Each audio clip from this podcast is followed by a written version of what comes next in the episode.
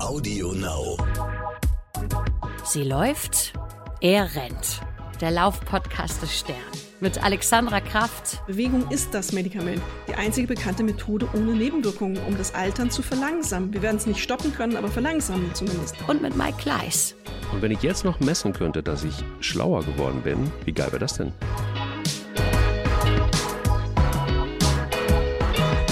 Lieber Alex, wenn wir mit dieser Folge durch sind, dann äh, gehe ich auf jeden Fall eine Runde laufen, damit ich vielleicht endlich das verstehe, was die Wissenschaftsredakteurin des Stern mir in jeder Folge versucht zu erklären. Denn wir haben ein tolles Thema heute. Laufen macht schlau. Hey, von wegen verstehen, was ich erkläre. Hallo? Hallo, ähm, hallo guten Morgen. Ähm, du hättest besser davor laufen gehen ah. sollen, weil es ja Verstehe ich jetzt nicht. Und nicht nach, rückwirkend, du. Ah. Okay, äh, guck mal, das ist jetzt so ein Thema, ähm, ja, und nu, das ist jetzt so ein Thema, ähm, da musst du uns einfach mal komplett reinholen, denn du hast mir das Thema zugeschmettert und ich dachte so, hä? Wie? Warum okay. und weshalb? Und dann habe ich mich natürlich auch eingearbeitet, aber die Frage war tatsächlich so, ähm, äh, was will es mir damit sagen? Aber du wirst mir mit Sicherheit und uns garantiert deine steile These einfach mal zuschmettern, beziehungsweise das, was die Wissenschaft da so herausgefunden hat. Was will sie mir sagen? Ähm, ja, ist ganz einfach. Also man hat sich ja in der Wissenschaft und in der Sportmedizin sehr damit beschäftigt, was passiert, wenn wir uns bewegen im Herz und Kreislauf, was passiert mit den Muskelbändern und Sehnen. Da hat man ja die wunderbaren äh, Effekte mittlerweile alle nachgewiesen und gut nachgewiesen. Jetzt hat man sich dann halt auch langsam mal angeschaut, was passiert eigentlich mhm. im Gehirn. Also wir kennen ja alle die Geschichten von Läufern, die sagen, boah, ich bin super drauf danach oder von allen, die sich bewegen ausreichend und ähm, in diesem Schwimmer, äh, Radfahrer, alles so in diesem Ausdauersportbereich unterwegs sind, die diesen Effekt ja auch mit nach Hause bringen, wenn sie vom Laufen kommen. Irgendwie sind wir leistungsfähiger, irgendwie sind wir fixer, ähm, irgendwie sind wir schneller und besser präsent. Und solche Gefühle sind ja immer nur Episoden, muss man ja auch mal in Untersuchungen packen. Und das hat man gemacht in den letzten Jahren ein bisschen mehr, vermehrt. Man ist zwar noch am Anfang, aber die ähm, eindeutige Einschätzung, dass ähm, Laufen schlau macht und Bewegung schlau macht, Ausdauersport schlau macht, ist mittlerweile wissenschaftlich sehr gut belegt. Und wir können ja heute mal drauf schauen, woran das liegt, finde ich. Das finde ich sehr interessant. Also, mh, mm, wie soll ich sagen? ich, ich formuliere es mal vorsichtig. Wenn man so Sportler sieht, ähm, teilweise auch vor der Kamera sieht, dann denkt man irgendwie so, die laufen viel, aber ich würde jetzt nicht sagen, dass die jetzt überproportional schlau sind, um es mal so zu sagen. Ähm, was ist also eigentlich wirklich, was passiert im Körper, wenn man jetzt sagt, das macht jetzt wirklich einen Einfluss auf die Intelligenz? Man hat ja tatsächlich auch mal versucht herauszufinden, wenn Babys früh anfangen zu laufen, hat das maßgeblich Einfluss auf die Intelligenz. Und ähm, da gibt es dann wissenschaftliche Untersuchungen, Untersuchungen in der Schweiz, die sagen, nee, das ist einfach zumindest, was das angeht, totaler Unsinn. Das ist nicht der Fall. Also wenn wir jetzt einfach von der Evolution her gucken, einfach nur deshalb, weil Babys früher laufen können, und da sind wir schon im Thema Laufen, das hat da erstmal noch gar keine große Relevanz auf das, was sie hinterher als Erwachsene dann durchleben. Also sie werden keine Einsteins dann unbedingt werden, zumindest sagt das die Statistik und die Wissenschaft. Ja, äh, mein Sohn ist mit zehn Monaten gelaufen. Natürlich. Also, ähm, hallo. Ich habe ihn für ein Genie gehalten zu diesem Zeitpunkt. Natürlich. Natürlich, weil er das so toll gemacht hat. Aber na, du hast leider recht, es hat keine Rückschlüsse auf das, was später kommt. Er ist natürlich ein sehr, sehr cleveres hm. Kerlchen. Das hat aber nichts damit zu tun, ähm, dass er so früh gelaufen ist. Wenn ihr das ist. erzählen könntet. Alex äh, hat noch nie so breit gestrahlt in diesem Podcast. Der zehn Monate alte Sohn. Wie, wie als es ja. um den Sohn ging, der laufen konnte oder der jetzt ein cleveres Kerlchen ist. Ja, absolut. Der ist, das Kerlchen ist gestern 19 geworden, also ähm, wir wissen jetzt, wo die Reise hingeht. Und zehn Monate und laufen. Ja, damals gab es diese Studie gerade. Und das war ganz großartig. Alle dachten, die Kinder sind Genies, wenn sie so früh laufen, ist aber nicht, weil ähm, es etwas anderes ist, was Laufen ausmacht. Und ähm, nicht einfach, dass sie das können und dieses Gleichgewicht entwickeln und sich vielleicht einfach auch trauen, loszulaufen sondern es ist ein, ein ständiger und beständiger Vorgang im Körper, der immer wieder neu ausgelöst werden muss. Und das passiert eben durch Sport und sportliche Bewegung. Und das passiert auch beim Radfahren oder auch beim Schwimmen. Laufen hat nochmal eine besondere ähm, Stärke, auf die können wir ja später nochmal zurückkommen, weil im Gehirn nochmal was anderes passiert wegen der Gleichförmigkeit der Bewegung. Ähm, ich fand es lustig, dass das Institut der deutschen Wirtschaft das ähm, untersucht hat, auch mal, was, was Sport, ähm, Bewegung bei Kindern auslöst. Und die haben ähm, bei mindestens einmal pro Woche sportliche Aktivität bei Kindern das Fazit gezogen, Bewegung macht klüger. Das ist auch die Überschrift ihrer ähm, Studie, die sie sehr umfangreich gemacht haben. Die können besser rechnen, lesen und in der Rechtschreibung sind sie besser.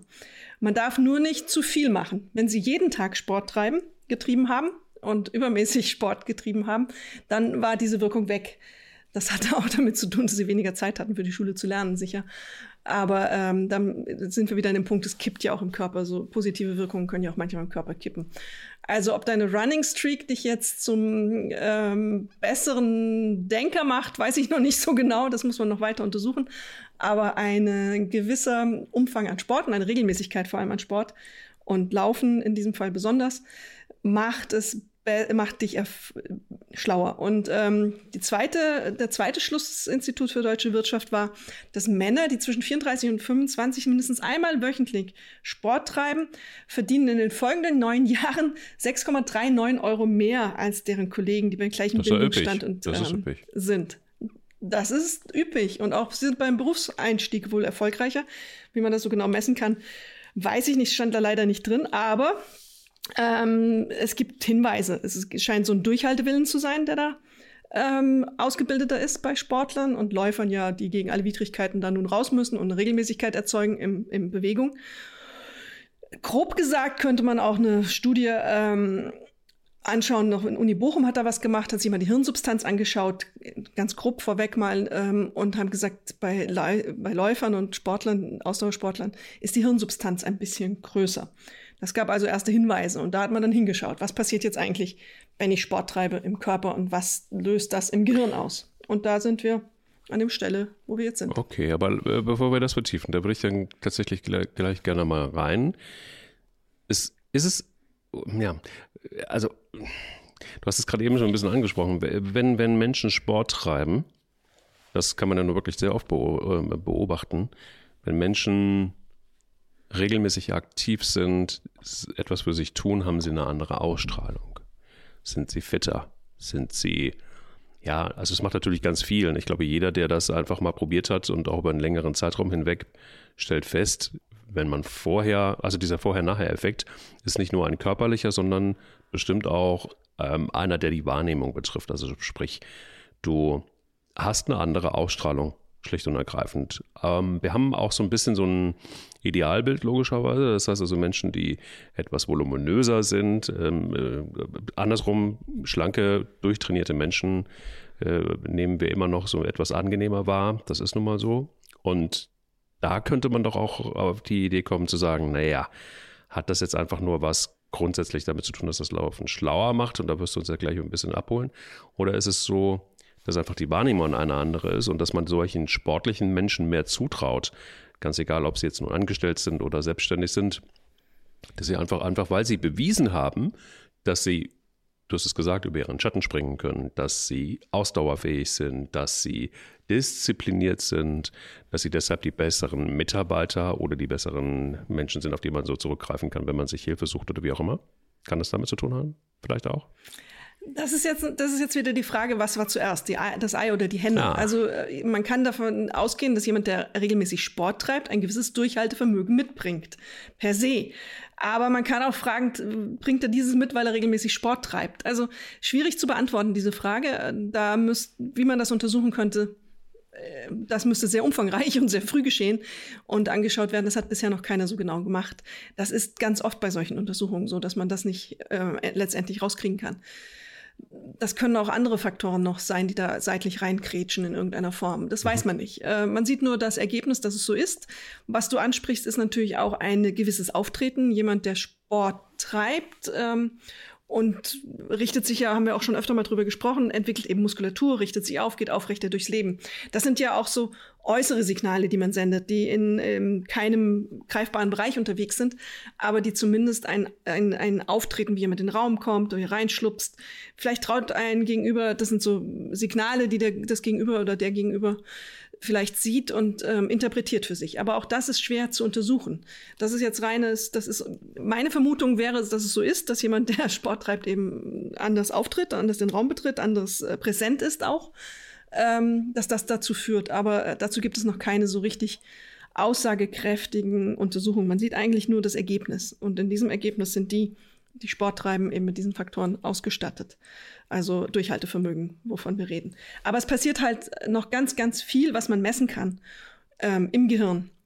Und ähm, das ist unglaublich, ähm, was da passiert, auch wenn man so denkt, wir sind ja immer auf der Suche nach diesem Wundermittel, das das Altern aufhält. Die Pille, das Medikament, der, die Tropfen, die uns helfen, nicht zu altern, auch geistig nicht zu altern. Das gehört ja auch in wesentlichen Teilen dazu darüber, wenn man darüber nachdenkt, wie sehen wir uns im Alter. Und ähm, geistige Leistungsfähigkeit zählt da ja auch dazu, nicht nur körperliche. Und da passiert durchs Laufen ausgelöst ganz, ganz viel, durch Bewegung, Ausdauersport vor allem ausgelöst ganz, ganz viel. Das ist ein bisschen höherer prozentualer Anteil der Wirkung. Mhm. Also ich kann mich gut daran erinnern, dass ich hatte mal, als ich noch beim Radio gearbeitet habe, da gab es einen, einen ähm, Radioberater, der war vorher lange Programmdirektor bei Antenne Bayern ähm, war dann bei Sat 1, Mike Haas, also so ein, so ein bisschen so eine Ikone auch im Radio. Und den habe ich mal bei einem Seminar erlebt. Und der, der, der war so jemand, der der wahnsinnig auf sich geachtet hat, der wahnsinnig viel Sport gemacht hat, der auch, weiß ich noch genau, vor diesem Workshop ähm, nochmal äh, in, in, in Baden-Baden damals anderthalb Stunden laufen war, wo wir alle gedacht haben, warte mal, wir, wir starten hier um acht und, und, und dieser Mensch ähm, läuft dann erstmal eine Runde, hat ganz viel ähm, Kraftsport einfach auch gemacht und es war so ein bisschen auch, ähm, Amerikaner auch so ein bisschen so eine Inszenierung letztendlich, ne? also ähm, es ist jetzt etwas einfach und ein bisschen platt, aber es war so, dass er also ein sehr kurzes T-Shirt angehabt hat. Und ähm, es gab ein paar ähm, Moderatorinnen, die sowieso überhaupt gar keinen Bock hatten irgendwie auf dieses Seminar. Und es stellte sich, werde ich nie vergessen, an so ein Board ähm, und, und wollte mit einem Stift was ähm, ähm, draufschreiben. Gleich direkt zum Anfang zog seinen Mantel aus, hatte nur dieses T-Shirt an und eine sehr enge Hose und griff nach diesem Stift und ging an die Tafel, an dieses Board und schrieb etwas auf und dieses T-Shirt ähm, zog sich etwas hoch, so dass quasi so dieses Sixpack zu sehen war. Und er schrieb nur so seinen Namen hin und, und alles äh, fiel so in Ohnmacht. Und, und, und die Jungs so, äh, Hate. war wirklich so.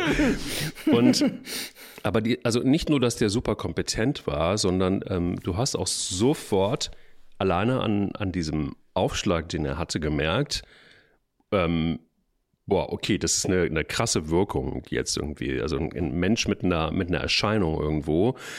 Und ich habe mir lange Gedanken darüber gemacht, woran lag das eigentlich? Und es lag unter anderem oder zum großen Teil einfach auch an dieser Sportlichkeit, so diese, diese Frische und auch morgens dann irgendwie nochmal eine anderthalb Stunden gelaufen irgendwie da im Schwarzwald und ähm, überhaupt nicht erschöpft, sondern, sondern einfach total frisch, klar im Kopf. So, und das war für mich, damals weiß ich noch ganz genau, ein Riesenvorbild. War ein bisschen over the top natürlich, klar. Also so wollte ich jetzt nicht unbedingt nicht werden. Aber ich fand, ähm, was ich mitgenommen habe damals neben diesem Seminar, war einfach auch so, ja, diese, diese Ausstrahlung, diese Kraft, die Energie, die sich dann vermittelt auch in, im Alltag, das fand ich schon, fand ich schon sehr krass. Und das hat auch, also dem hätte ich auch alles abgekauft. Also zum Thema schlau. Ähm, das wirkte alles sehr klug, was er sagte. Na, mir kaufst du ja auch alles ab und ich habe keinen Sixpack. Das stimmt, aber du wirkst ja auch sehr sportlich. Sportlich. Genau, ähm, Image ist alles, kann ah, ich ja. da nur zu ah, sagen. Ja, okay. ja, klar, wir achten, wir achten natürlich auf solche äußeren Signale, so meine, mein Gefühl dazu. Wir, wir signalisieren, wir geben ja auch mit unserer Sportlichkeit, geben wir Signale. Äh, das Gegenüber nimmt es auf und ähm, bei Männern vermutlich noch ein bisschen stärker vielleicht, wenn es auch ein anderer Mann hat, ist ja auch diese Leistungskonkurrenz äh, ganz ausgeprägt. Mein Gefühl ist, ich habe mit, es ist ja, ich hatte ja eine Pause mit Kindkriegen und allem Möglichen dazwischen, wo ich keinen Sport getrieben habe. Und äh, wenn ich mich vergleiche zu heute, Intensivsport treibend und jetzt auch noch mal so Muskelaufbau betreibend, ähm, noch mal einen Schritt weiter vom Laufen eben, auch diese, diesen Oberkörper äh, verändert sich ich habe schon das Gefühl, dass ich aufrechter durchs Leben gehe und anders, anders auftrete ähm, in, in Situationen. Eben ganz platt gesagt mit breiteren Schultern.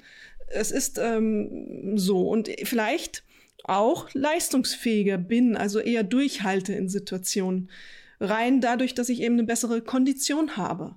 Ich bin vielleicht auch belastbarer durch dieses Sporttreiben, was ich mache. Ähm, das hat schon was verändert bei mir subjektiv, was ich wahrnehme.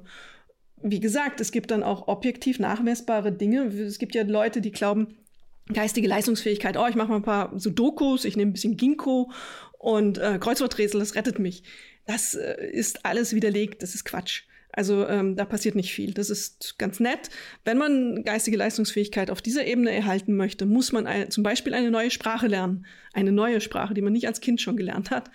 Das sind andere Herausforderungen, die man da leisten muss, wenn man wirklich geistig auf dieser Ebene sich erhalten möchte. Im Vergleich dazu gibt es eine Studie der Uni Hamburg, die haben sich angeschaut, also eine ähm, lernt eine neue Sprache, lernt Programmieren und solche Dinge im Alter, eine Gruppe und eine Gruppe geht Sport machen, aerobes Training, ähm, Ausdauertraining, Zirkeltraining. Ältere Gruppe, also nicht schon zwei bis dreimal die Woche, ein bisschen intensiver und ähm, die, die Sport getrieben haben, waren danach genauso gut ähm, und sogar noch besser als die, die nur gelernt haben in ihrer geistigen Leistungsfähigkeit. Ähm, also da passiert ja objektiv was im Gehirn. Das ist nachmessbar. Und die Sporthochschule Köln hat sich das natürlich auch angeschaut, umfangreich. Und ähm, die konnten auch nachmessen, dass man zwei bis dreimal in Woche trainiert. Ältere Leute ist ja immer so ein ganz gutes Objekt, um rauszukriegen, was geistig passiert, die schon leichte Verschleißerscheinungen, würde ich es mal nennen, hatten. Und ähm, die haben sechs Monate auf der Tatanbahn trainiert, gingen Aquajogging im Schwimmbecken und oder machten auch Workouts in der Halle, also Zirkeltraining. Und die hatten dann nach ähm, sechs Monaten eine deutlich gesteigerte geistige Leistungsfähigkeit. Ähm, um 15 Prozent im Durchschnitt. Das ist enorm, wenn man ähm, da drauf schaut. Und die subjektiv gefühlte Lebensqualität stieg um 23 Prozent. Also das ist grandios durch äh, Bewegung alleine. Krass. Kein, kein Sudoku. Kein Sudoku, Im, kein Kreuz, Kreuzworträtsel. Ähm, ja. Nichts. Also. Das Einzige, was, was wirklich ähm, angegeben wurde als wichtigster Faktor, um diesen Effekt zu bekommen, Regelmäßigkeit. Zweimal die Woche mindestens trainieren. Okay, das ist, also ich kann es nur so sagen, ich glaube, ich habe das ein oder andere Mal auch gedroppt. Mein 96 Jahre alter Großonkel, inzwischen ist er 96. Ja. Ähm, den hast du schon genau. erzählt. Aber mach ruhig, der Ja, der ist, ist deshalb gut, weil er, ich habe mich jetzt gerade mit ihm unterhalten, ist am 2. Februar 96 geworden. Und, ähm, und es ist tatsächlich wirklich so, dass der regelmäßig immer noch rausgeht. Es ist, und auch über längere Strecken. Der hat sich vor, oh, ich glaube, ähm, wann ist das? Vor 10 oder 15 Jahren hat er zwei neue Kniegelenke bekommen. Und seitdem läuft es wieder bei ihm. ähm, es ist, ähm, er ist etwas vorsichtiger geworden, aber trotzdem läuft er schlicht und ergreifend. Er bewegt sich wahnsinnig viel. Er war immer aktiv.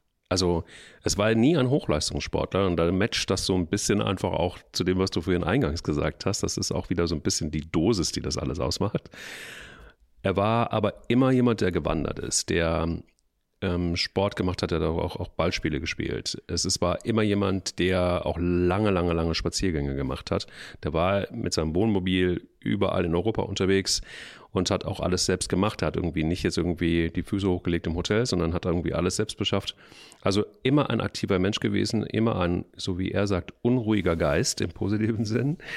Und das macht sich, glaube ich, hundertprozentig bezahlbar, weil äh, aus, äh, zahlt sich aus, weil wenn du mit ihm telefonierst, jetzt wird das ein bisschen schwieriger mit den Ohren, aber es ist ein unfassbar klarer Geist. Und jemand, der so belesen ist, der so interessiert ist noch am, am, am Leben, auch an neuen Dingen, der mit dem Smartphone äh, ohne Probleme auskommt und äh, teilweise bei Videotelefonie wird es ein bisschen schwierig, da hält er die Kamera irgendwie immer an die Decke anstatt ins Gesicht. Das ist, das muss man immer nochmal erklären.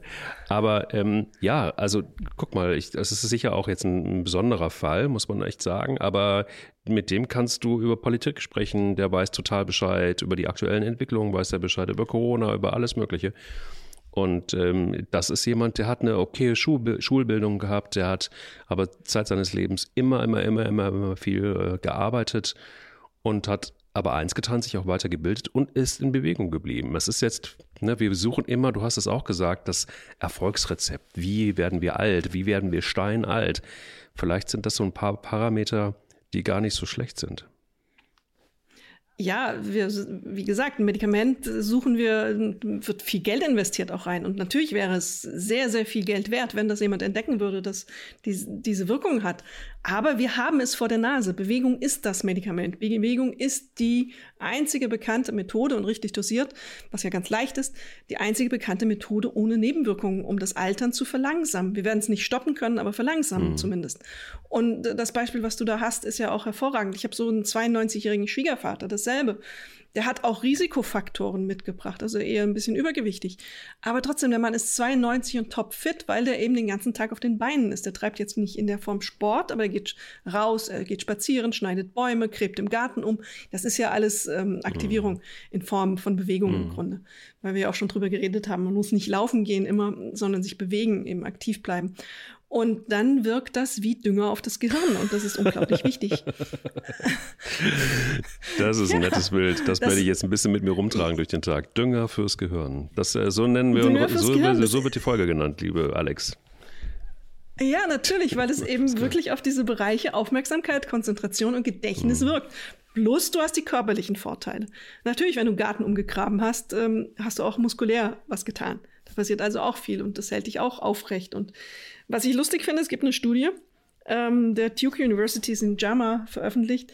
Ähm, du kannst auch an der Geschwindigkeit, wie schnell jemand geht, erkennen, wie geistig gesund der Mann oder Frau Ach. ist. Das ist ganz interessant. Wer, mit, wer zum Beispiel mit 45 Jahren schnell gehen kann, ist biologisch jünger und geistig fitter als seine Altersgenossen. Oh, oh, oh. Bis zu 16, bis zu 16 Punkte beim IQ. Okay. Und das kann man daran erkennen, wie schnell jemand geht?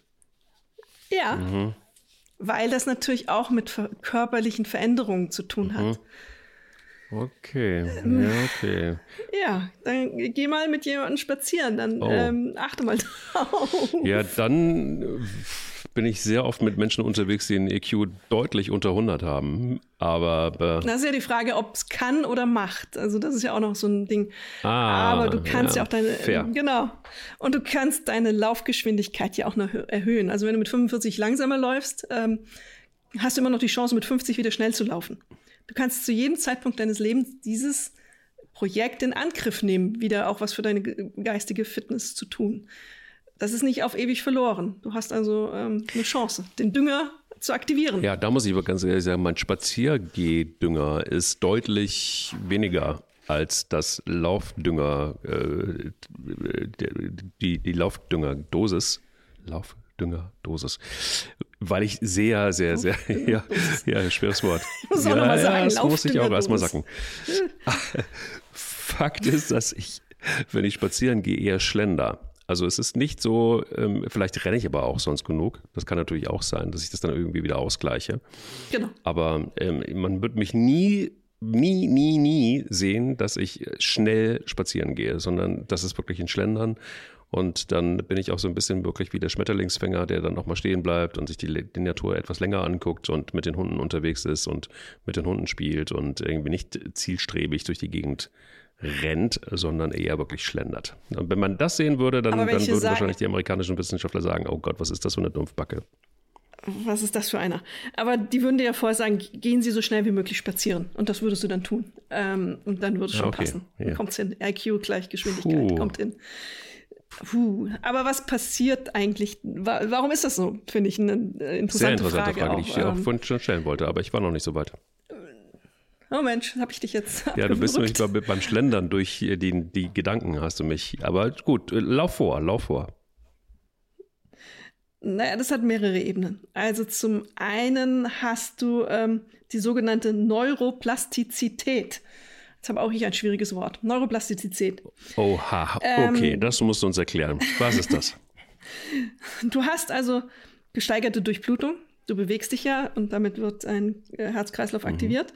Und aus den Muskeln entstehen, werden gewisse ähm, Wachstumsfaktoren freigesetzt unter diesen, ähm, in diesem Moment.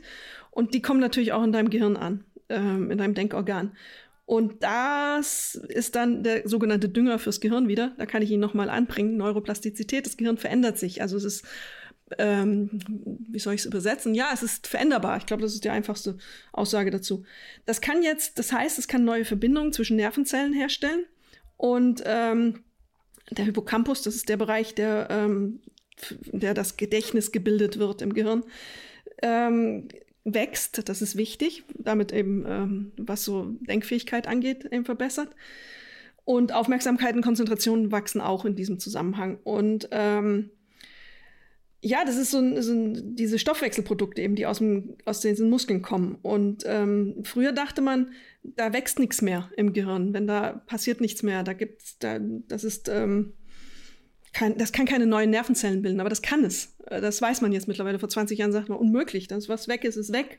Und ähm, im Grunde kann man ähm, das jetzt verneinen. Es ist, es ist wieder schaffbar, da etwas Neues herzustellen. Das meine ich auch damit. Du kannst auch jederzeit in deinem Leben dazu übergehen, eben durch Sport wieder eine Verbesserung im Gehirn herzustellen. Es ist nicht auf ewig verloren, sondern du hast noch eine Chance, zumindest bis zu einem gewissen Punkt, da wieder was aufzubessern. Mhm. Also das heißt, Guck mal, das ist doch ganz interessant.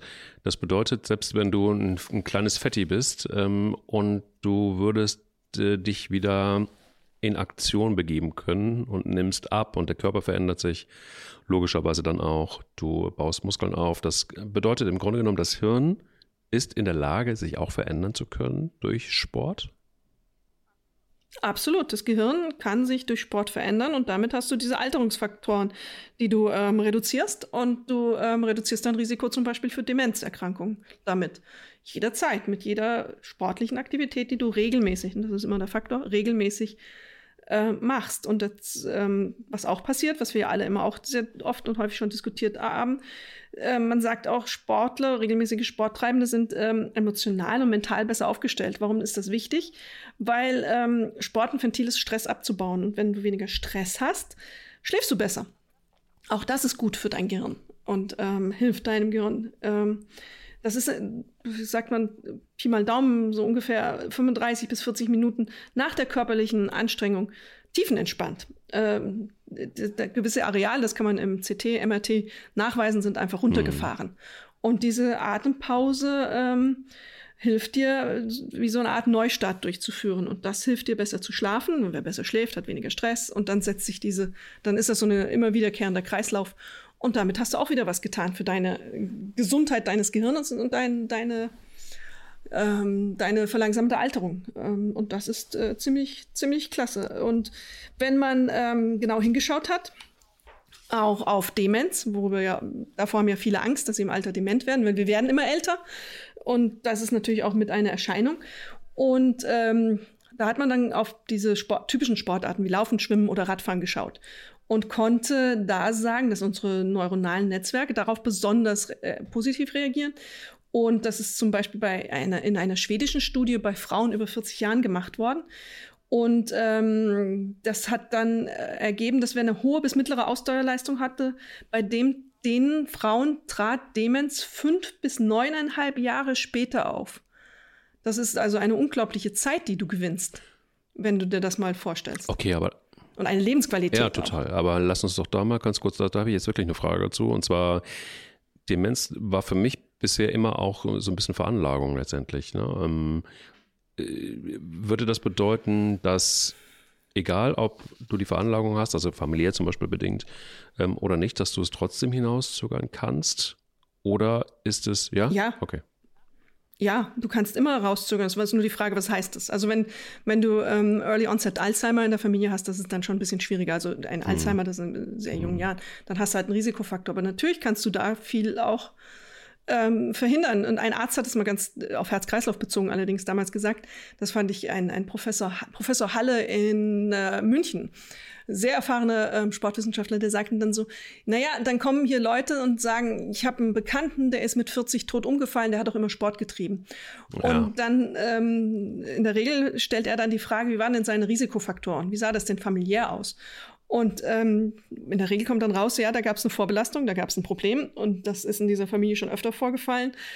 Aber ähm, das, sein Fazit war, wer ähm, durch den Sport hat die, der oder diejenige es vielleicht geschafft, fünf, sechs, sieben Jahre länger zu leben, als es ohne Sport gewesen wäre. Also der wäre, der ist einfach familiär so stark vorbelastet gewesen oder diejenige, dass ein, äh, ein Sport eine gewisse Phase hinauszögern kann. Ja, aber es wird vielleicht nicht die komplette Heilung herbeiführen. Also da muss ich ganz ehrlich sagen, ist es, habe ich so ein Beispiel, ähm, wo es, wo es besonders, also inspirierend war für mich immer und aber auch total äh, geschockt in einem, weil ganz viele Aspekte ähm, von denen, die du jetzt gerade eben aufgezählt hast, ähm, die, die, die, die kann ich in einem Beispiel ganz gut zusammenfassen. Das ist mein alter Schulfreund Boris. Boris ähm, war tatsächlich wirklich jemand, der, der ein unglaubliches Brain war, schon immer. Der hat aber trotzdem immer gefeiert und Musik gemacht und alles Mögliche und ähm, wurde dann ein sehr angesehener Arzt, auch in der Uniklinik in Köln, Neurochirurg, war einer der ersten, der durch die Nase operieren konnte, war in Japan überall unterwegs, ähm, hat oh, Gastprofessoren gehabt überall auf der Welt. Das war irgendwie so in, in seinem Fachgebiet eine wirkliche Koryphäe. Und der hat einfach immer, immer, immer, immer Sport gemacht. Das war einer der klügsten Menschen, die ich überhaupt kannte. Und auch vor allen Dingen so eine gewisse, kennst du die, die habe ich früher in der Schule immer gehasst. Ich habe ihn immer geliebt, aber der hat nie was tun müssen, aber hat trotzdem irgendwie immer alles abgeräumt mit einer Eins. ähm, Sie haben ja diese Klugscheißer. Ja, aber das war er nicht. Und das war das Schöne. Es ging nämlich auch äh, darum zu beweisen, natürlich Quatsch, aber er hat für mich bewiesen, dass es auch anders geht. War eine, einfach eine ganz, ganz coole Sau und äh, hat dann aber trotzdem einfach nur abgeliefert. Der hat mir immer wieder erzählt, ich habe ein paar Jahre nicht gesehen und dann habe ich ihn getroffen und er hat nie mit dem Sport aufgehört. Der war früher ein wahnsinniger Ruderer, der hatte ein Kreuz, äh, davon träumen irgendwie alle Bodybuilder. Der hat, ähm, ist viel gelaufen und dann irgendwann hat er keine Zeit mehr gehabt zum Rudern und hat dann das dann einfach im Fitnessstudio gemacht und hat wirklich, bevor der in OP gegangen ist, morgens um acht, ist er um fünf aufgestanden, jeden Tag, ist um halb sechs im Fitnessstudio gewesen ähm, hat trainiert, ist am Wochenende laufen gegangen und dann, wenn es immer mal zwischendrin gepasst hat, auch und war Punkt 8 im OP, hat teilweise die ja, wahnsinnigsten Operationen äh, absolviert, lange vor allen Dingen, brauchte da auch logischerweise dann auch seine gesamte Kraft und Energie. Und äh, ja, leider ist er dann letztes Jahr im Mai gestorben mit äh, fast 50. Und ähm, da hat das Herz aufgegeben. Man hat natürlich auch immer wieder gesagt, hey, äh, mach weniger. Du, der hatte einfach auch, der hat für seinen Job gelebt und hat einfach auch, der ist, der ist wirklich, hat sich, glaube ich, zu Tode gearbeitet. Ähm, sagte man dann auch tatsächlich, dass das so wahrscheinlich gewesen sein muss. Also so, so beide Anteile hatte das, weißt du? Also wo, wo dann jemand nicht, ja, nicht, ja, nicht, vielleicht nicht so achtsam mit sich ist, wie er vielleicht dann noch sein sollte. Da ist die Führung groß. Man denkt ja, viel hilft viel. Und ähm, solche Fälle wirst du immer wieder finden. Es, sind, es gibt immer wieder diese, die nennt man ähm, die weißen Riesen so, sozusagen in solchen mhm. Geschichten. Die erzählt man sich und dabei vergisst man aber die vielen anderen, in denen, deren Fall es eben nicht so ist. Und ähm, natürlich sind das dramatische Geschichten und jeder ist ein einzelnes Schicksal, das ist eigentlich schrecklich. Ähm, aber man muss dann auch hinschauen. Was war da? Du sagst, er hat sich zu Tode gearbeitet, also enormer Stress, der Mann. Dann weißt du nicht, wie es mit seiner Regeneration war. Hat er bei Krankheiten eine Pause gemacht? Das Herz hat versagt. Vielleicht war das Herz auch durch ähm, ein Virus, haben wir das letzte Folge drüber gesprochen, was so ein Virus, wenn man den nicht auskuriert im Herzen anrichten kann. Herzmuskelentzündung, was es da alles gibt, Herzvergrößerung. Also hat der Mann auf irgendeiner Form auf sich geachtet. Ähm, mein Verdacht liegt nahe, dass er es nicht gemacht hat. Das ist jetzt eine äh, schwierige Ferndiagnose, aber da muss man genau hinschauen, was dann dazu geführt hat. Deswegen ja auch nochmal, ähm, was ich auch eingangs gesagt habe, dass es nicht darum geht, jeden Tag das aneinander zu rattern und viel hilft viel auch nicht hier. In diesem Fall ist es ähm, eben nicht so. Viel hilft eben nicht viel. Es ist messbar nicht so steigernd mehr, sondern im Gegenteil. Ähm, man sagt als Faustregel, muss ich jetzt gerade nochmal, ich habe es mir notiert, ähm, offensichtlich war mein Lauf nicht lang genug heute Morgen, so dass ich es merken konnte. ähm, Man muss einfach rennen geht, mal ab und zu. Äh, genau, es geht ähm, darum, ähm, drei bis vier Mal die Woche 30 bis 40 Minuten körperlich aktiv zu sein. Bevorzugt ein Ausdauertraining. Man hat auch angeschaut, sich Aerobic zum Beispiel oder ähm, Yoga. Was gibt es da? Stretching Yoga, ähm, diese Dinge. Äh, die größte Wirkung hat das ähm, Ausdauertraining, mhm. also Laufen in diesem Fall gehabt. Ähm, die, die, das ist zum Beispiel Texas University, haben das auch genau angeschaut, eine Vergleichsgruppe gemacht, mit welchen eben die ein Stretching gemacht haben, ähm, regelmäßig. Und die hatten ähm, von den Aerobic-Einheiten im Vergleich Aerobic, die hatten einfach eine deutlich verbesserte Gehirnleistung, Gedächtnisleistung, die Aerobic gemacht haben. Du siehst, ich habe meinen Zettel hier ähm, und muss den immer jetzt ja einhalten, damit ich auch ja die richtigen ähm, Zahlen und Werte sage.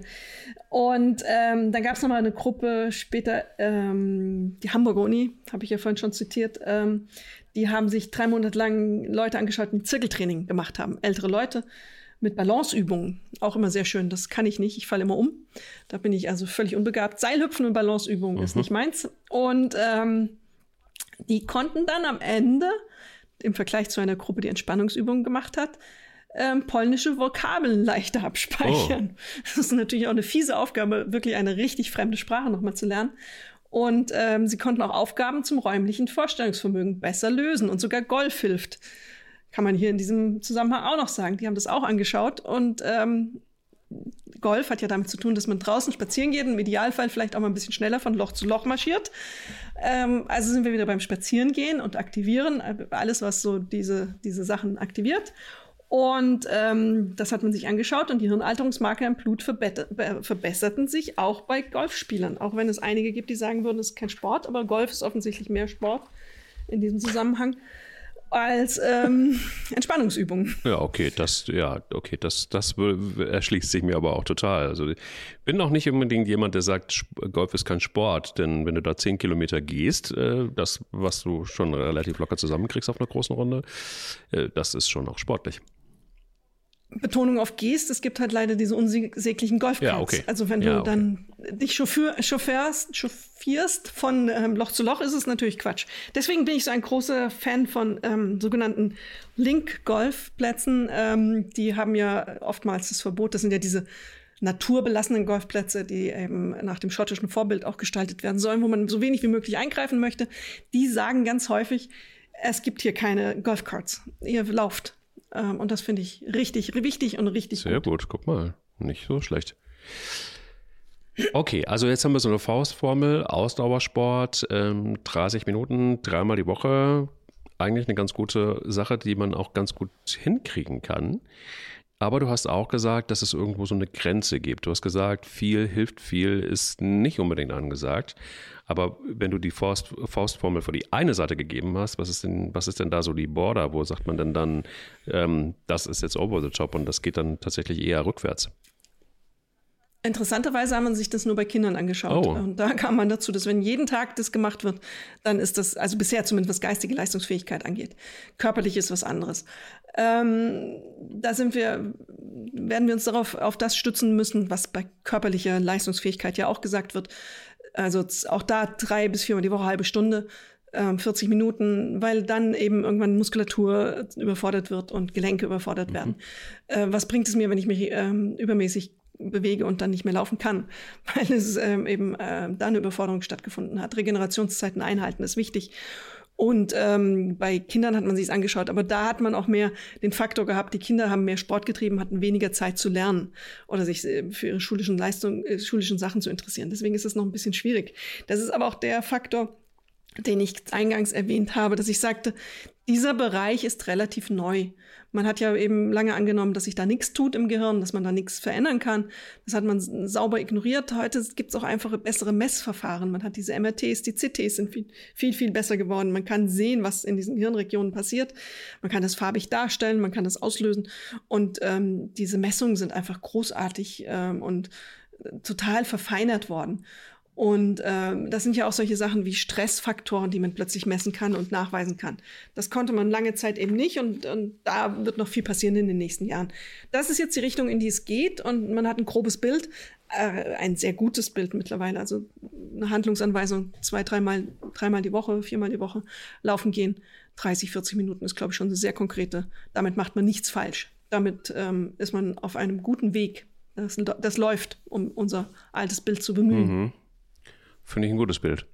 Aber davon abgesehen, du hast es gerade eben so ein bisschen angesprochen, das fand ich ganz interessant, die Messbarkeit tatsächlich. Die Messbarkeit von Dingen, die vor einigen Jahren vielleicht noch gar nicht möglich waren, unter anderem auch in Devices, also gerade du hast es gesagt, Stress ähm, ist zum Beispiel was, was man auch, auch tatsächlich die, die Art und Weise, wie man atmet, kannst du mittlerweile mit, mit, mit mit Uhren, mit allen möglichen äh, Devices ganz gut rausfinden, beziehungsweise auch was dafür tun, dass du, also ich habe zum Beispiel bei mir festgestellt, dass ich oftmals zu kurz atme. Ne? Also dass ich manchmal gerade dann, wenn ich Stress habe, was ja auch normal ist, dass man dann eben sehr schnell atmet und äh, einfach mal auch wieder runterzukommen und auch mal wieder ganz normal durchzuatmen. Es gibt sogar Atemübungen, die ich auch total gerne mache, auch während des Laufens mal, wo ich merke, wie behindert ich teilweise irgendwie auch atme, was so kleine, kleine Stellschrauben sind ähm, was ich aber inzwischen mittlerweile wirklich wichtig finde, auch auf den Stress zu achten.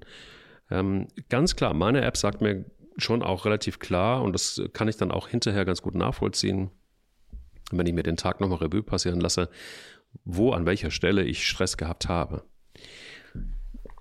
Nochmal dazu kommt einfach auch, kann man oder glaubst du, das fände ich tatsächlich echt ein Gamechanger, glaubst du, dass man irgendwann dazu kommt, das, was man in der Wissenschaft jetzt gerade tut, nämlich die Möglichkeit zu messen, wie sich das Hirn verändert, dass man das irgendwann auch einbaut in allgemeingültige Devices, die man so kaufen kann, dass man, also es gibt ja schon Uhren und äh, Devices, wo du auch ein EKG machen kannst, wo du, oh, Alex ähm, kratzt ähm, überlegend am Kinn, weil sie, ich weiß es, natürlich auch nicht so ein Riesenfan ist von, von, von Uhren und Messbarkeit, aber das wäre doch eigentlich äh, sinnvoll. Also ich finde auch tatsächlich Sauerstoffgehalt im Blut zu messen über ein Device, finde ich total super. Es gibt ein paar Parameter, finde ich total sinnvoll.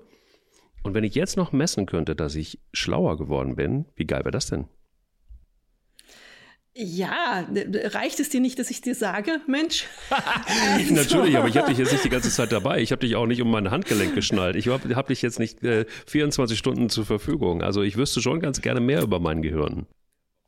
Ja, da habe ich aber jetzt eine Studie, die äh, uns da weiterhilft. Ah, okay. Also es kann sein. Ich möchte das nicht ausschließen, dass es irgendwann möglich ist. KI äh, ist auf dem Weg. Ähm, man verspricht uns seit vielen Jahren viel. Es ist manchmal, denke ich so, naja, jetzt könnten ja langsam mal die fliegenden Autos kommen. Mhm. Ähm, und alles, was man da, das kann sein. Ich weiß es nicht. Ich bin keine Technikerin. Das, ähm, vermutlich wird es irgendwann gehen. Also Sachen kleiner zu machen, ein, ein EKG noch besser zu machen, diesen Sauerstoffgehalt zu messen. Diese Sensoren werden besser werden, in, in der Tat. Jetzt ist natürlich dann, und da sind wir wieder da, wo ich ähm, mich am Kinn kratze, ähm, bei der Frage nach der Sinnhaftigkeit solcher Dinge. Und da möchte ich jetzt eine Studie, die mir gestern noch auf den Tisch geflattert ist, der Deutschen Sporthochschule, ähm, rauskramen. Da geht es nämlich um Stress. Und ähm, die haben in einem EEG gemessen Hirnströmungen. Ähm, und man sieht im Gehirn, dass unsere Nervenzellen durch ähm, kommunizieren miteinander ähm, durch regelmäßige Schwingungen, auch Oszillation genannt. Und ähm, ja, das ist, also das kann man sehen und unter Stress ist das offensichtlich ein bisschen stärker und das ist wie so ein Rauschen. Neuronales Rauschen nannten die das. Und ähm, wenn man jetzt ähm, bei Läufern das angeschaut hat, hat man gesehen, dieses neuronale Lau Rauschen war nach dem Lauf verringert, also weniger Stressempfinden. Und man war entspannter, das, was ich auch vorhin sagte, mit 30 bis 35, 35 bis 40 Minuten danach war das Gehirn entspannter. Das kann man jetzt an diesen Schwingungen messen. Und das Gehirn schaltet im Grunde ab. Die Kommunikation war besser ähm, innerhalb des Gehirns, weil es nicht so viele Nebengeräusche gab. Und ähm, dass man dieses Gefühl des mentalen Entspannens jetzt einmal nachmessen konnte und nachweisen konnte. Und dieses, ich gehe mal los, laufen und krieg dann einen freien und klaren Kopf, ist jetzt messbar. Aber, und jetzt war eine lange Einleitung wieder zurück zu deinen Uhren, mit denen du das alles messen möchtest. Man hat herausgefunden, dass die, die einfach nur laufen, um das, um Spaß zu haben, nicht auf die Uhr gucken, keinen Stress sich machen über ihre Leistung, deutlich besser abschnitten bei diesen Tests.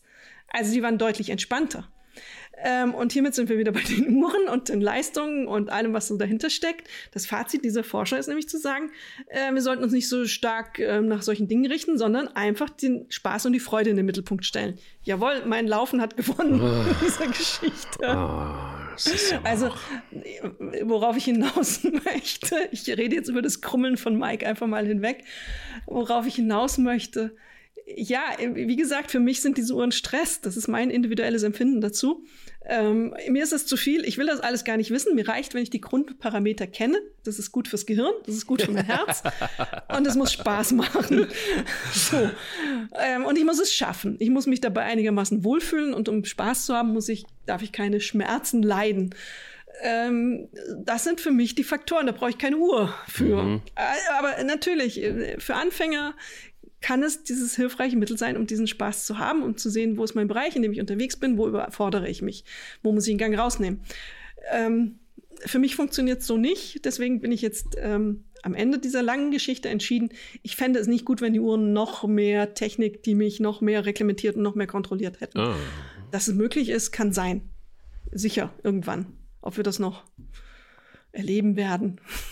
Aber interessant, also äh, sehr interessant finde ich diese Studie, dass das tatsächlich Menschen mehr unter Stress setzt und dass die, die, die, die das, ja. äh, diesen, diesen Stress, diesen Uhrenstress nicht haben, äh, entspannter durchs Leben gehen. Auf der anderen Seite denke ich mir immer, es gibt so viele wertvolle Hinweise, die diese Teile haben ähm, und liefern vor allen Dingen, dass ich mir gar nicht vorstelle.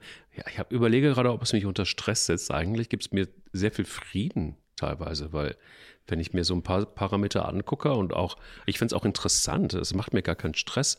Stress macht es mir, das ist schon so, wenn ich ein Ziel habe, irgendein Training und ich merke, meine Uhr dann auch darauf einstelle, die mir Signale gibt, du bist zu langsam, das stresst mich, wenn ich dann schneller werden muss.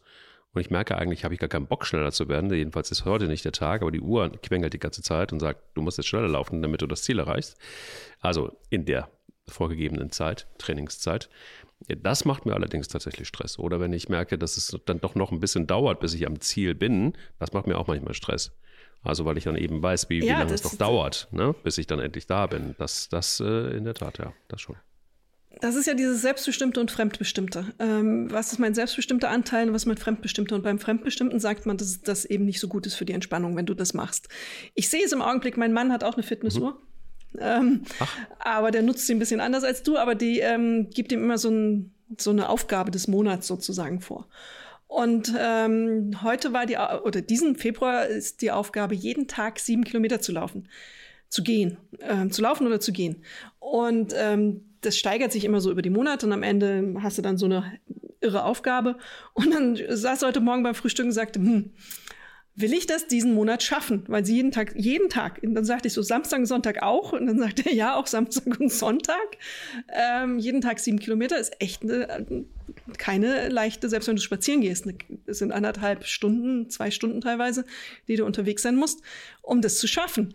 Ähm, und ich glaube, das ist dann nicht mehr entspannend und dann ähm, auch nicht mehr sinnvoll. Und das war, das ist dann Stress. Also jeden Tag hier zu sitzen und zu sagen, okay, jetzt muss ich sieben Kilometer laufen, dann sagt man, ich laufe jetzt ins Büro. Nein, nicht echt. Ähm, und zurück auch noch. Ja, äh, nee, hat er dann nicht gemacht und hat dann auf meinen Raten hin ähm, dies, äh, diese Herausforderung für diesen Monat sausen lassen. Er ist mit dem Fahrrad gefahren und hat einfach so Spaß gehabt und äh, nicht diesen, diesen Zwang im Nacken, ich muss heute sieben Kilometer schaffen und auch morgen und übermorgen. Und dann habe ich einen heftigen Tag im Büro, da schaffe ich vielleicht nur drei Kilometer, also muss ich am nächsten Tag dann diese vier Kilometer auch noch nachholen. Und nee, also wirklich. Ja, nicht. da bin ich so immer so ein bisschen zwiegespalten, weil wir sind ja auch beim Thema Macht schlau und schlauer wird man ja manchmal auch, wenn man Dinge einfach mal ausprobiert. Und schlauer wird man auch, wenn man manchmal auch Dinge macht, die vielleicht ein wenig gegen den inneren Schweinehund sind. Das sind wir wieder bei meinem Lieblingsthema, nämlich, dass der Geist äh, ein eigenes Ding ist für mich und der Körper dann auch wieder manchmal separiert ist vom Geist, nicht immer im Einklang miteinander. Und dass der Schweinehund manchmal auch üble Sachen mit uns macht. So nach dem Motto, ach komm schon, das ist doch jetzt überhaupt nicht notwendig. Und ach, da fühlt man sich gar nicht gut mit. Manchmal ist es gut, aber es trotzdem zu machen. Ich merke das jetzt gerade bei einem anderen Beispiel beim Intervallfasten, was ich jetzt einfach mal mache, um es A auszuprobieren und äh, Hirschhausen und bei Hirschhausen mal mitreden zu können auch. und auf der anderen Seite merke ich auch gerade, dass es mir sehr, sehr, sehr gut tut, ähm, das mal jetzt eine gewisse Zeit zu machen und lustig ist. Deshalb ähm, dieses Beispiel auch, neben dem Laufen, neben dem Streak, neben dem ganzen Quatsch, dass ich feststelle, dass es ganz cool ist, so eine App zu haben, die sagt Joker-Tag. Also du kannst, wenn du dich nicht richtig fühlst, dann kannst du diesen, kannst du diesen einen Joker-Tag ziehen Und ähm, dann ist es auch wieder gut. Es ist schon ein gewisser Stress, wenn man, wie ich jetzt zum Beispiel, wir nehmen jetzt gerade am Vormittag auf, es ist jetzt 10.57 Uhr und äh, um 12.30 Uhr darf ich wieder was essen. Es hilft mir, dass ich jetzt diesen Podcast mit dir mache, weil in der Regel bin ich ein bisschen quengelig jetzt schon. Und, und, und das stresst mich dann schon oder es stresst mich auch manchmal bis um 19.30 Uhr und so bin ich dann. Wenn da steht 19.30 Uhr ist Ende mit Essen, dann ist 19.30 Uhr Ende mit Essen. Und, und solche Frames zu haben und sowas mal auszuprobieren, macht mich zumindest insofern schlauer, jetzt sind wir wieder beim, beim Thema, dass es einfach auch mal gut ist, sowas auszuprobieren, um zu gucken, was macht das mit dir. Absolut richtig. Und es ist auch hier wieder, wie bei allem, es ist, was wir besprechen und was es an Studien gibt, ist erstmal eine, eine wie soll man sagen, ein mhm. Rahmen. Ähm, und alles andere ist individuell. Und du, auch da, was für mich richtig ist, kann für jemand anderen überhaupt nicht funktionieren. Und man muss das ausprobieren. Man hat einen Rahmen, innerhalb dessen man einen Richtwert hat. Und dann muss man sehen, was funktioniert, was passt zu meinem Leben, was passt in meinen Tag. Und ähm, was du beschreibst, Essen ist eine total individuelle Sache. Das ist wie ein Fingerabdruck mittlerweile, geht man davon aus. Ähm, und auch Essgewohnheiten. Und das Stichwort ist hier Gewohnheiten. Du schaffst ja, was du gerade sagst, du schaffst ja eine Gewohnheit jetzt. Also 19 Uhr ist die Regel, jetzt ist Schluss und das ist ja äh, ziemlich gut. Das macht es ja einfacher, wenn es eine Gewohnheit wird. Wir sollten un übrigens unbedingt mal eine Geschichte über Fasten und Intervallfasten machen, äh, wie das wirkt auf den Körper, auf den Geist, auf den, auf den Geist auch ein großes Thema. Sehr, sehr gerne. Kann ich ähm, gerne, äh, lass uns das gerne machen in einer der nächsten Folgen, weil da kann ich mittlerweile auch mitreden. Am eigenen Leib erfahre ich es. Hast du das mal jemals gemacht, Intervallfasten? Intervallfasten, ja, Fasten ist das, was ich demnächst mal machen möchte, ähm, aber auch so richtig und grundsätzlich. Das ist total spannend, was da im Kopf passiert. Ähm, auch körperlich natürlich, aber im Kopf vor allem. Und ähm, darüber müssen wir unbedingt reden, auf jeden Fall. Aber das, was du beschreibst, sind ja auch so Gewohnheiten schaffen. Und das ist ähm, auch richtig und wichtig, haben wir ja auch schon drüber gesprochen. Ich habe jetzt, ähm, dadurch, dass ich ja ein bisschen ins Fitnessstudio auch gehe, ergänzend zu meinem äh, Lauftraining, äh, profitiere ich enorm davon, dass es da einen Anmeldevorgang gibt weil man ja unter Corona-Zeiten eben nicht äh, das Fitnessstudio voll macht mit Menschen, sondern sagt, okay, wir reglementieren das ein bisschen, haben ein bisschen weniger, mehr Abstand auf begrenztem Raum musst du dich vorher anmelden und ähm, dann überlegt man sich natürlich ein bisschen klarer, wann passt es. Und ähm, der Schweinehund kann mir dann zwar sagen, ähm, heute Morgen Freitag um 9.30 Uhr möchte ich jetzt nicht ins Fitnessstudio gehen, aber ich habe mich jetzt angemeldet, kann mich nicht mehr abmelden, würde mich Geld kosten und also gehe ich ohne weiter darüber nachzudenken zum Sport. Das ist natürlich äh, super praktisch, wenn man diesen Mechanismus hat. Ähm, und ähnlich funktioniert ja bei dir, das 19.30 ist vorbei ähm, hier ist jetzt die Regel und Schluss. Da muss ich jetzt nicht drüber nachdenken, da kann sich der Schweinehund gehackt legen. Das mache ich jetzt einfach mal. Absolut. Ja, dann werde ich jetzt vielleicht einfach eine Runde laufen und ähm, mal gucken, was das mit mir macht. Schade, dass meine Uhr das hinterher dann nicht messen kann, wie viel schlauer ich jetzt geworden bin. Aber ich habe gelernt, es geht auch anders und ähm, auch ohne Device. Und dementsprechend, aber ich werde nicht rennen. Das ist der Unterschied heute. Das ist ein wichtiger Unterschied und probier es mit den polnischen Vokabeln danach. Ich glaube, das, das hilft dir mehr als Problem mit den für mich. Überhaupt kein Problem für mich. Polnische Vokabeln. Hallo. Dir einen schönen Tag. Danke dir auch. Frohes Laufen. Tschüss. Sie läuft, er rennt. Der Laufpodcast des Stern. Mit Alexandra Kraft und mit Mike Kleiss.